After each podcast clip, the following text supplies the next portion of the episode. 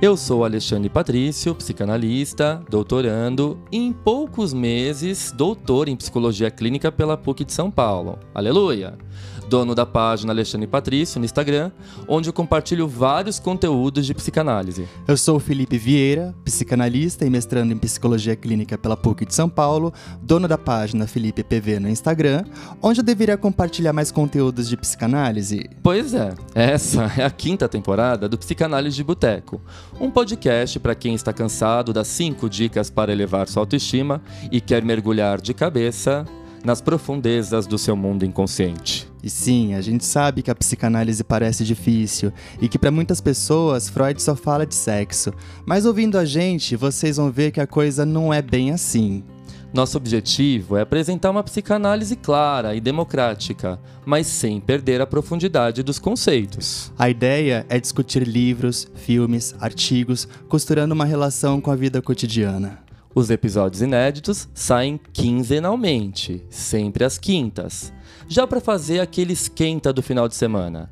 Ah, lembrando que nós estamos nos principais agregadores de podcast.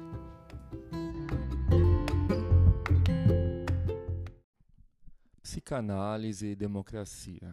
Por que é tão importante a gente pensar sobre esse tema nos dias de hoje, na véspera das eleições brasileiras do segundo turno que vão decidir o futuro presidente do país. Bom, eu acho muito importante o nosso posicionamento, sobretudo um, um posicionamento que favoreça o exercício pleno da democracia. E essa ideia não é minha, né? Isso já vem com Freud, com Lacan, com Winnicott e até com Melanie Klein. E eu gostaria então de começar essa discussão falando um pouquinho de um texto belíssimo do Winnicott, que está no livro Tudo Começa em Casa, que recentemente ganhou uma excelente tradução pela editora Albu. E o nome do artigo é Algumas Reflexões sobre o Significado da Palavra Democracia, de 1950. E aí o Winnicott começa esse texto definindo o que seria democracia, né? Ele diz assim: hoje em dia a palavra democracia tem grande importância. Ela assume todo tipo de sentido. E aí vão alguns. Ele pontua: 1. Um, um sistema social em que é o povo que manda. 2. Um sistema social em que o povo escolhe o líder. 3. Um sistema social em que o povo escolhe o governo. 4 um sistema social em que o governo dá ao povo liberdade de a. pensamento de expressão, pensamento e expressão de opiniões, b.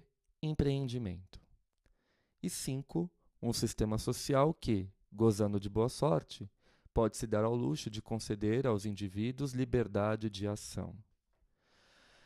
Então, eu acho que essa definição, ainda que de forma geral, ainda que de forma ampla, ela dá conta uh, do sentido, né, do significado do que seria uma democracia. É um sistema em que o povo escolhe o seu líder, né?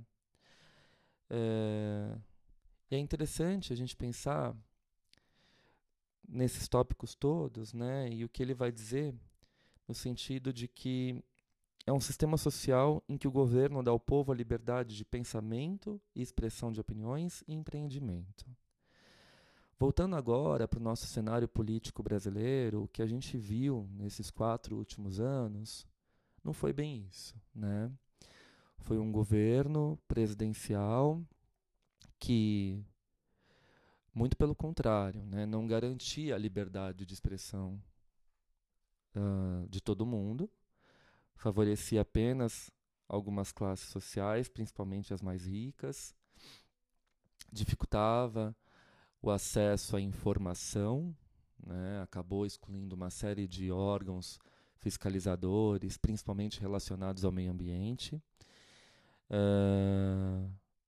Foi decretado aí uma série de sigilos, né? Sigilo de 100 anos, sigilo até de carteirinha de vacina, né, gente? Uma coisa extremamente infantilizada. Enfim, coisas para a gente pensar importantes nesse momento, nessa reta final, se de fato a democracia estava sendo exercida nesse período, né? E quando a gente vê um discurso de ódio, de intolerância, de preconceito, esse discurso também é algo intimidador que dificulta a liberdade de expressão do outro. Se a minha expressão coloca em ameaça a existência alheia, não é uma simples expressão. É um discurso de ódio e de aniquilamento. Né? Então, isso precisa também ser considerado. Quando eu incito a violência, quando eu falo coisas absurdas, né, do tipo, ah, Brasil vai virar uma Venezuela, né, vão corromper a sexualidade das nossas crianças, o gênero, né, sem ao menos saber a origem desses conceitos, ficar espalhando uma ameaça persecutória através das fake news, né? Que vão alimentando essa fantasia de que existe um lado muito certo, muito bom, e de que o outro lado é uma ameaça à minha existência. Claro, a existência de quem adere a essa ideologia. Né? Então, fica um funcionamento muito imaturo, né? em que um lado é o lado da família, de Deus, né? da pátria, e o outro lado é o lado corrupto, né? porque isso, querendo ou não, foi introduzido na nossa história. Né? Apesar do outro candidato, do Lula, ter sido julgado, punido e depois inocentado pela própria justiça, uh, esse pensamento ideológico, né, essa, essa raiz que brotou no meio da população, né, de que o partido roubou, de que o PT roubou, né, de que o Lula é ladrão, esse discurso rígido, engessado, ele acaba sendo repetido como uma forma de defesa para poder me colocar naquela situação, naquela ilusão de onipotência, em que existe um lado muito bom, né, lado não corrupto, embora a gente saiba das inconsistências desse lado, né? Por que dificultar o trabalho de investigação da Polícia Federal? Por que colocar, estabelecer um sigilo aí de uma série de informações importantes, né, que deveriam ser prestadas ao, à população. Uh, por que, que, eu escondo tanto, né? Uh, e aí isso acaba mantendo, de alguma forma, essa ilusão de que esse lado é o lado bom, é o lado justo, é o lado que não rouba, é o lado honesto, o lado que está uh, dentro do mesmo conjunto uh, que envolve Deus, pátria e a família, né? E quando eu, eu vou utilizando Deus, né, dentro de um Estado laico, embora extremamente religioso, né, o Brasil é um país muito religioso, isso também vai conquistando admiradores, né? Ele uh, usa a palavra de Deus, usa o nome de Deus, né, para poder sustentar a sua campanha de governo, né? Então ele também se aproxima do meu ideal cristão, né? Ele ocupa aí um lugar paterno, protetor, né? Um lugar do divino. Quando na verdade aí o oponente acaba ocupando o lugar, sei lá, do demônio, né? Dá pra gente pensar nessa perspectiva. E quem é que vai converter ou mudar o voto né, para esse lado. Então é um funcionamento muito primitivo, o bom e o mal. É uma cisão, né, o que a Melanie Klein vai chamar de funcionamento esquizoparanoide. E aí, sabe o que acontece? Quando a gente vai descobrindo que esse objeto supostamente bom não é bom de verdade, existe uma série de inconsistências e incoerências no discurso e na postura desse sujeito, que se diz tão é, verdadeiro, né, tão honesto, a gente precisa sustentar essa posição, senão o nosso eu também desmorona. Então eu, eu vou para um mecanismo de defesa bastante utilizado por todos nós, que seria a idealização, que é um grande perigo, né? Quando eu idealizo alguém, eu meio que separo totalmente, né?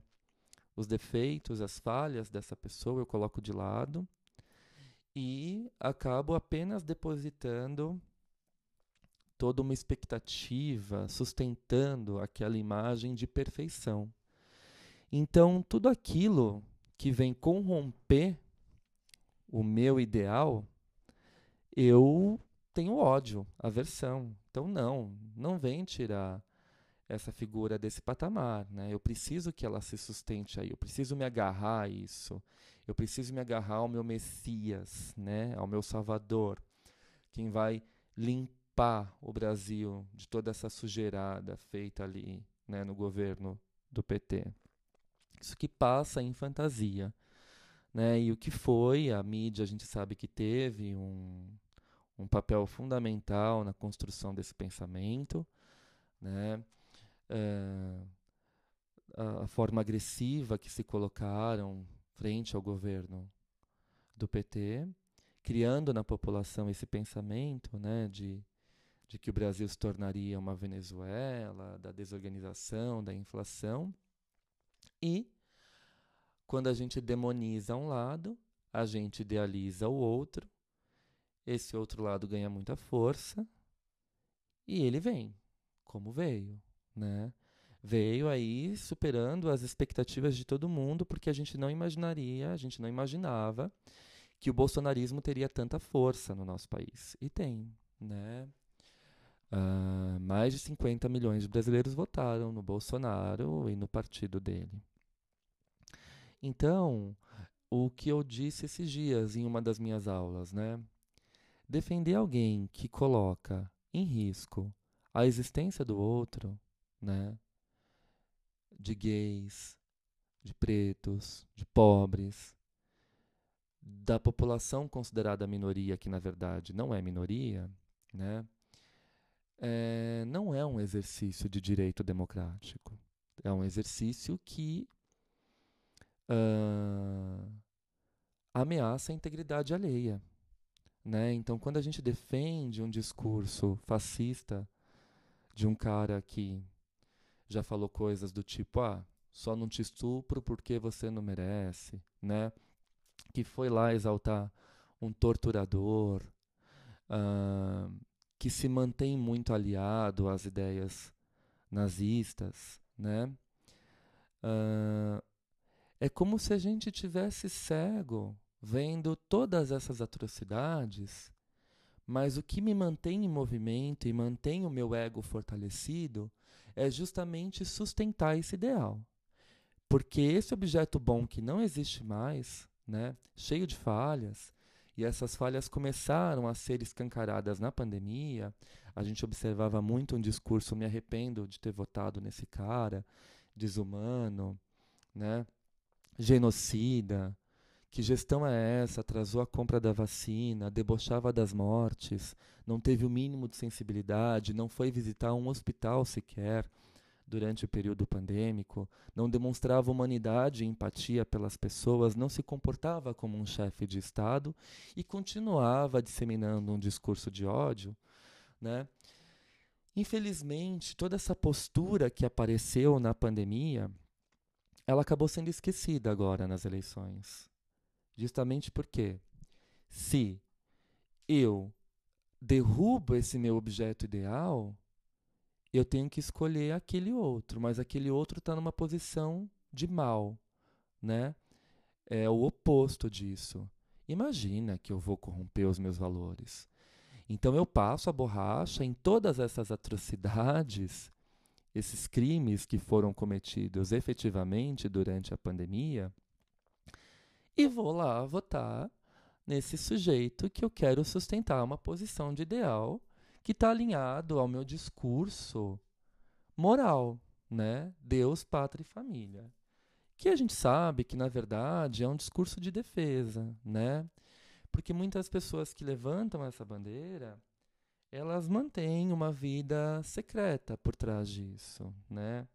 Uma vida em que o desejo escapa, que o recalque não dá conta. Então tem aí traição, né? Eu vi aquela cena uh, de uma série de apoiadores, né? E a gente fica imaginando ali, sei lá, personalidades da música apoiando, né? E quantos é, é, dessas personalidades já se envolveram em escândalos, né? Com, com orgias, com, com várias mulheres, traições, filhos de, de, de tudo quanto é mulher, né? Mas defendendo Deus, pátria, família. Essa é a casca que eu quero mo mostrar, né? Esse é o valor que eu me prendo ilusoriamente para poder me sustentar, quando na verdade o meu lado, por baixo do recalque, onde o desejo escapa, é um lado totalmente avesso a isso, né? É um lado uh, selvagem. Mas para defender essa casca, esse ideal, eu preciso apoiar essa figura que vem com esse discurso de uma suposta pureza, né? Então é bastante contraditório. Enfim, voltando ao texto do Winnicott, eu estou aqui associando livremente, tá? Porque eu acho importante que a gente pense em todas essas questões. Uh, é inconcebível a gente defender, né? Um, eu não consigo entender como um, um profissional que se diz alinhado às ciências humanas, ou a própria ciência, a pesquisa, ou que trabalhe com a educação, né? vendo todos esses absurdos, os cortes nas universidades, os cortes de verbas na educação, o descaso desse governo em relação à própria educação, né? As bolsas de pesquisa sendo cortadas em meio às pesquisas realizadas em relação à vacina da Covid, né? lembrando que o cientista no Brasil ganha uma micharia, e o tanto que a gente trabalha, estuda, escreve, né, e é desvalorizado. É... Então, assim, é, eu, não, eu não acho coerente, né, profissionais que estão alinhados a essa causa defenderem esse tipo de discurso. Aí que tá. Até que ponto chega a nossa alienação para a gente poder sustentar esse objeto ideal, né? Porque se eu tiro ele dessa posição de ideal, se cai também cai o meu ego. E lidar com o luto de perder a própria identidade que está identificada com esse objeto idealizado é muito difícil. E a gente não está preparado para isso, né? Uh, por isso que às vezes a gente demora tanto, fazendo uma analogia aqui bem breve, para se dar conta e para se desligar de um relacionamento abusivo, né? A gente continua sustentando que aquela pessoa é boa, que aquela pessoa, ah, apesar de todos esses defeitos, apesar de me maltratar, ele cuida de mim, né? Apesar de me trair, ah, ele me ajuda com a casa, né? Então a gente acaba criando uma série de desculpas, muitas vezes, para poder sustentar essa relação que também assinala a minha existência, assegura a minha existência. Eu existo com o outro, com esse objeto idealizado. De repente, se eu tiro esse objeto do pedestal, é como se a minha identidade também fosse desmoronar. E isso gera muito sofrimento e muitas vezes esse sofrimento é evitado. Né? Esse é um próprio mecanismo de defesa do nosso aparelho psíquico. A gente tende a evitar o sofrimento. Por isso, Freud descobre a questão do além do princípio do prazer, né? uma repetição que busca o estado zero de tensão, um retorno ao inorgânico. Mas voltamos aqui ao texto do Winnicott. Né? O Winnicott diz assim: uh, ele diz assim, portanto, neste estudo, a democracia é definida como uma sociedade bem ajustada a seus membros saudáveis, né? No âmbito psiquiátrico, o indivíduo maduro é aquele considerado normal ou saudável. Né? Determina-se um grau apropriado de desenvolvimento emocional de acordo com sua idade cronológica e contexto social. É, e aí ele fala assim: utilizado por uma comunidade, pode indicar os indivíduos mais maduros e não menos maduros na estrutura da sociedade. Dessa forma, podemos esperar variação no significado cristalizado dessa palavra, né? E ainda descobrir que ele retém algum valor por pressupor, em todas as variantes, o reconhecimento da maturidade como saúde. E aí ele diz assim: como estudar o desenvolvimento emocional da sociedade? E ele vai falar um pouquinho sobre a máquina democrática. O que seria essa máquina democrática? Ele diz: a máquina precisa existir para que ocorra a eleição de líderes por meio do voto livre e verdadeiramente secreto. A máquina precisa existir para que as pessoas se livrem dos líderes por meio do voto fechado. A máquina precisa existir para permitir a eleição ilógica e a remoção de líderes. Né? Então, por isso também que eu coloco em xeque a, a funcionalidade né, e o sigilo, de fato, a eficácia das urnas eletrônicas. Né? Porque é a eleição, é o voto, o poder do voto, que pode desbancar um líder fascista, né? Uh, e largar o osso, abandonar essa posição de poder, também é muito dolorosa, né? É um processo muito doloroso. Então, tudo aquilo que ameaça a minha sobrevivência nesse cargo, eu ponho em dúvida. E o pior, eu incito, eu incentivo, né, essa dúvida na população. Então, será que as eleições são de fato seguras, né? Será que elas não são manipuladas? Aí começam as teorias da conspiração. Bom, se o sujeito já está todo esquizoparanoide, nessa divisão bom e mal, né? nessa dicotomia tão infantilizada, porque eu não tenho maturidade para lidar com ambivalência, para ler as notícias, me informar e perceber né, que tudo isso que está sendo divulgado e, e, circulando por aí é falso, é fake, conferir né, a veracidade dos fatos. Ora, se eu já estou nesse funcionamento bom e mal, é claro que esse estímulo paranoide de achar, olha, a teoria da conspiração, será que as urnas são seguras? Será que o voto é seguro? Né? Vamos duvidar do Estado democrático. Vamos colocar a democracia em risco. E vamos estimular a desordem na população. Né? Isso faz muito sucesso, evidentemente. Dentro de uma população mais vulnerável, né? É que precisa sustentar esse objeto idealizado, esse discurso cola, faz sucesso, né? E promove ainda mais violência e intolerância. E aí ele diz assim, né?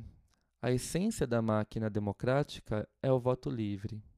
O ponto aqui é que ela garante a liberdade do povo de expressar seus sentimentos mais profundos, separados dos pensamentos conscientes. Aqui a gente tem um ponto chave. O Winnicott, quando vai falar isso, né, seus sentimentos mais profundos, voltando ao que eu estava falando anteriormente, o que leva alguém a escolher um líder que tem esse discurso tão marcado pelo ódio, pela intolerância, né? Então existe um motivo ali, uma razão inconsciente profunda que lá no fundo eu me identifico. Então, será que a nossa sociedade é polarizada de agora? Ou será que apenas o véu foi retirado? Né? Aquilo que estava camuflando, que de alguma forma estava segurando esses nossos impulsos destrutivos, né? É, esse movimento de ódio, tudo aquilo que estava segurando foi tirado, porque a gente tem um líder que faz tudo aquilo que a gente gostaria de dizer lá no nosso íntimo, né, que muitas pessoas se identificam, e que agora fala escancaradamente e me movimenta a falar também, né? Então, imagina, não vou discutir com você, né? Aqui é é Deus, pátria e família. Olha só, ele está do lado certo, né? E com tanta coisa errada acontecendo por trás, né? O desrespeito às mulheres, o desrespeito à própria esposa, à própria filha, né? Aquele discurso, ah, eu tive três machos, na quarta eu dei uma fraquejada e veio uma menina, né? Essa misoginia, esse machismo, essas coisas absurdas que circulam por aí, né? E que muitas pessoas se negam a ver e não tem argumento nenhum em defesa disso. É, quando a gente conversa com pessoas que já estão muito decididas uh, e, e, colaram né, nessa ideologia, elas te respondem assim: não, não adianta você vir discutir comigo, né? Não adianta você me mostrar os fatos. É, o meu voto já está decidido. E aí a gente percebe que discutir também implica numa posição de maturidade e também exige que esse outro saia desse desse castelinho, né, dessa muralha da idealização. Então, quando eu vou na urna votar e optar por um governo fascista alinhado às ideias né, mais radicais, com discurso de ódio, de extermínio, de intolerância, isso também representa lá no fundo o meu íntimo. Todos aqueles aspectos meus mal, uh, mal resolvidos, sabe? É, é nisso que eu estou votando. É isso que eu estou escolhendo. E por isso a gente se decepciona tanto com algumas pessoas que a gente ama, que a gente admira, e que continuam nessa posição de defender esse candidato tão destrutivo, que ameaça a integridade, a democracia, a sobrevivência do nosso país. Né? E aqui eu estou falando da sobrevivência dos povos indígenas, da periferia, pessoas passando fome, né? A fome voltando para o Brasil de uma forma muito brutal, a floresta amazônica sendo destruída, os nossos ecossistemas sendo destruídos, né? garimpo ilegal. Uh, e tudo isso continua sem investigação, tudo isso continua sem providência. E as pessoas estão fechando os olhos e meio que batendo o martelo para sua própria autodestruição, né? Vocês percebem?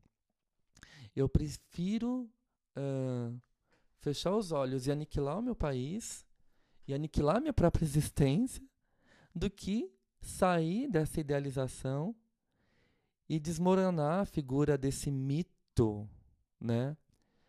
É, que eu defendo para poder sustentar as minhas fantasias e os meus pensamentos mais íntimos, né? Porque enquanto eu faço, eu coloco aí a eleição, né? Eu, escolho esse sujeito, eu continuo colocando por baixo do pano, na moita, é, os meus desejos mais íntimos. Porque eu votei no cara que representa o Deus, pátria, família. Lembrando que o nosso Estado é laico, né? Então, é uma série de incoerências que as pessoas se negam a ver, se negam a discutir. E o que a gente tem de mais poderoso dentro de uma democracia é o debate, é a conversa, é o diálogo. Mas só vai existir diálogo se a gente é, estiver lidando com indivíduos maduros, né, que conseguem enfrentar o impasse, a discordância, que conseguem enfrentar as divergências e que não se fecham ao diálogo, né? A minha opinião é essa, ponto, acabou e você que lute. Não me venha tentar convencer. Vocês percebem como esse discurso é muito cheio de defesa e fala muito mais sobre o sujeito do que qualquer outra coisa, né? Por que, que eu preciso me manter encapsulado nessa verdade que eu supostamente crio, né? Entenderam? Bom, e aí Winnicott continua caminhando aqui com ele, né? É, a democracia é a conquista de uma sociedade ilimitada. Isto é, uma sociedade que, em certo momento, tem alguma fronteira natural. Pode-se dizer de uma democracia de verdade, como o termo é usado hoje, nesta sociedade, neste momento, a maturidade suficiente no desenvolvimento emocional de uma proporção suficiente de indivíduos que a compõem, a ponto de existir uma tendência inata em direção à criação, à recriação e à manutenção da máquina democrática. Por inato, ele quer dizer o seguinte: as tendências naturais na natureza humana, hereditárias, desabrocham e florescem no modo de vida democrático por conta da maturidade social, o que a gente não está vendo no nosso país hoje. Mas isso só ocorre com o desenvolvimento emocional saudável dos indivíduos. Apenas parte dos indivíduos em um grupo social vai ter a sorte de se desenvolver até a maturidade. Portanto, é somente por meio dela que se pode implementar a tendência inata herdada do grupo em direção à própria maturidade social. Né? E o que a gente vê hoje é uma imaturidade, né? O que eu falei, uma posição infantilizada. É isso ou aquilo, é o bom e o mal. E nesse sentido, eu só tenho uma escolha. Eu não consigo lidar com ambivalência. Eu não consigo ver as qualidades e os defeitos do outro lado, porque eu estou idealizando só um, né? E é esse lado que também corresponde ao, aos meus desejos mais íntimos. Então, por isso que eu comentei com vocês que isso gera tanta decepção, né? E sofrimento. E a nossa saúde mental vai por água abaixo, né? Porque no momento que a gente abre ali e vê comentários de ódio, de intolerância sendo curtidos, né, sendo alimentados e toda essa polaridade, isso vai estraçalhando a nossa saúde mental. Por quê? A partir disso, desse movimento destrutivo, surge o medo. E o medo, ele vai ganhando intensidade, força e gera ansiedade. E a ansiedade gera depressão, porque ela paralisa, né? Então, por isso que muitas pessoas estão sofrendo desse movimento, né, desse desse sofrimento psíquico, né, que seria uma depressão mais patológica, paralisante, mortífera mesmo. Né? Mortífera no sentido de aniquilar o nosso potencial criativo, mortífera no sentido de deixar a gente travado, né? É, de nos fazer mal, realmente. Uh, e ele vai dizer assim, né? A democracia só vai existir se a gente tem uma sociedade predominantemente madura. O Winnicott fala para nós, né? É, se a gente tem a predominância de pessoas maduras sobre as imaturas, a democracia se sustenta. Se a gente tem a imaturidade predominando sobre a maturidade, a democracia não se sustenta. Porque sujeitos imaturos aderem com muita facilidade aos discursos extremistas e não conseguem enxergar a totalidade dos fatos. Né? Ao mesmo tempo, fico pensando aqui também em associação livre, né? O quanto esse discurso de posse, de onipotência, ele também alimenta aquelas fantasias primárias infantis, né? De controle, de superpoder, de grandeza. É o narcisismo primário, muitas vezes tão frágil por conta de um meio ambiente cuidador, né? Repleto de falhas, e que de repente aparece uma figura ali forte, supostamente forte, quando na verdade é um, é um banana, né? Porque não, sustenta um diálogo, um debate, apresentando suas ideias, né, sem atacar e sem sustentar as teorias da conspiração. É, se esse narcisismo primário está falho, é claro que eu vou colar também nesse sujeito que supostamente se apresenta de forma forte, né? Entendem? E aí isso gera um, um impasse total, né? Bom, que a gente já está vendo aí os, os, resultados. E aí ele diz para nós: uh, se a democracia é maturidade e maturidade é saúde, e a saúde é desejável, então queremos encontrar algo que possa promovê-la. Com toda certeza, impor uma máquina democrática a um país não ajuda em nada, né? Isso tem que ser uma conquista em conjunto. E aí ele coloca fatores adversos ao funcionamento do bom lar comum. É muito difícil as pessoas reconhecerem que a essência de uma democracia repousa de fato no homem comum, na mulher comum e no lar comum, né? Então por isso que a gente precisa da idealização, do herói, da figura ali do pai, né, do pai salvador, do Messias, do mito. É difícil a gente acreditar que uma pessoa comum ou pior, né, dentro do nosso país que tem uma história extremamente baseada no autoritarismo, uma herança aí uh, ferrenha, né, de colonização, de escravidão, essas essa vergonha que mancha a nossa história, né? Um país do coronalismo, é difícil acreditar que ele pode ser governado por uma pessoa comum, ainda mais uma pessoa de origem simples, né? Então a gente precisa daquele capitão, né? Como dizem por aí. E ele continua, né? Há muitos, uh, há muito se reconhece a importância do lar. E recentemente os psicólogos fizeram novas descobertas sobre como um lar estável não apenas capacita as crianças a encontrarem a si mesmas e aos outros, como também permite que elas comecem a se qualificar como membros da sociedade num sentido mais amplo. Né? Então aqui a gente começa a perceber a importância né, é, da maturidade para que exista um Estado democrático. Né? Uh, eu acho que a gente deveria pensar muito nisso hoje no nosso país.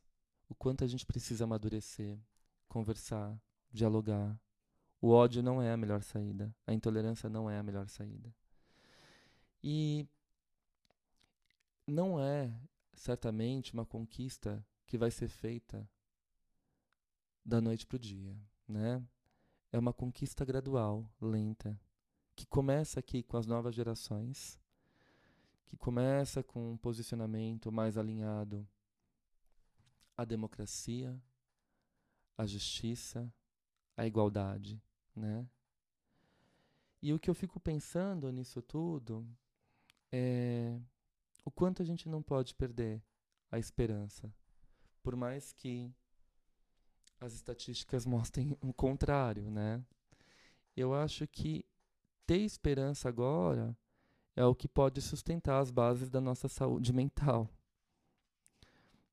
Eu gosto de pensar na esperança como um recomeço, como a possibilidade de regredir, de recuperar a linha do desenvolvimento maturacional em primeira pessoa, de modificar as convicções de desconstruir afirmações e de juntos pensar no bem-estar coletivo e não individual.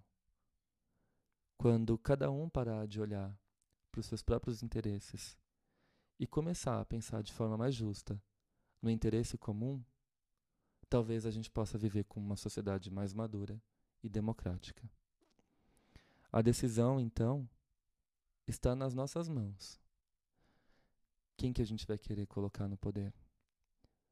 Aquele que representa um discurso de ódio, intolerância e preconceito, camuflado por aquela falsa ideologia, né? Aquela pureza da família de Deus e pátria, ou uma pessoa alinhada aos valores democráticos, que foi julgada e inocentada pelas próprias instâncias superiores e que tem um discurso alinhado à desigualdade social, à pobreza, à fome, né?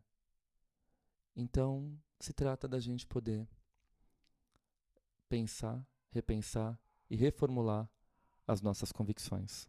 Convicções que adoecem, que paralisam e que muitas vezes dizem mais da nossa intimidade, do nosso inconsciente e daquilo que a gente precisa sustentar para a nossa sobrevivência. O que importa agora é acreditar que essa sobrevivência ela pode é, continuar existindo através da desconstrução. Mas isso exige maturidade. E maturidade é uma conquista gradual. É isso, gente. Fica aqui essa conversa minha com vocês.